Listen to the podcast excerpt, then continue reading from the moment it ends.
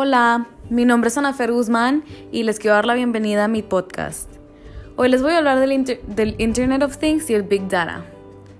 Para empezar todo esto tenemos que saber qué es el Internet de las cosas. Esto la verdad tiene un significado muy simple, o sea, se refiere a todas las cosas que están conectadas al Internet. Son todos los dispositivos que tienen acceso a una red de Internet y que luego entre ellas se pueden conectar para hacer nuestra vida más fácil. Y pues se pueden preguntar, ¿cómo funciona esto de estar conectado? Pues la verdad es que funciona de una manera muy simple. Y ni nos damos cuenta cuando sucede porque recopila, envían y actúan información sobre los datos y cosas que buscamos. Esta dicha información la consiguen de sus sensores integrados, procesadores y hardware de comunicación. Ahorita la mayoría de los dispositivos se pueden conectar al Internet de las Cosas, como por ejemplo Alexa de Amazon, que es una bocina chiquita que sin tener que tocarla te puede hacer muchísimas cosas, como contestarte preguntas, recordarte cosas, decirte el clima, etc. También están los smartwatches, que te miden las calorías, los pasos que das al día, incluso también puedes contestar llamadas y mensajes en ellos. Hay dos maneras muy importantes de comunicarse entre dispositivos. Estas son gracias al protocolo de la comunicación y el hardware del dispositivo.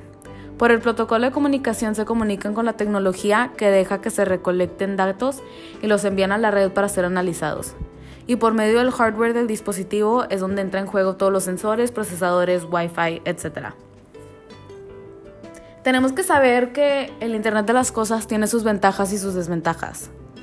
Todo esto puede tener varios beneficios, pero también puede tener muchos riesgos, porque tenemos todo conectado y de alguna manera nuestra privacidad está siendo privada de nosotros.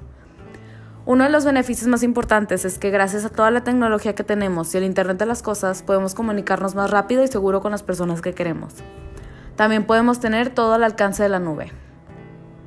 Uno de los riesgos del Internet de las Cosas es que tenemos mucha información personal expuesta en la nube y pueden hackear nuestras cuentas muy fácil.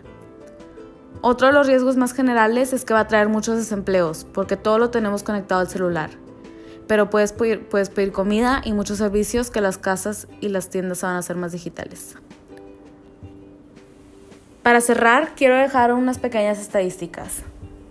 Según varios investigadores y creadores de dispositivos y la OBS Business School, este mismo año, 2020, van a haber más de 30 mil millones de dispositivos conectados con el Internet de las Cosas.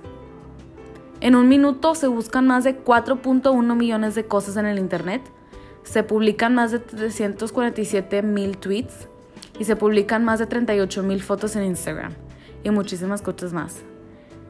Gracias por escuchar.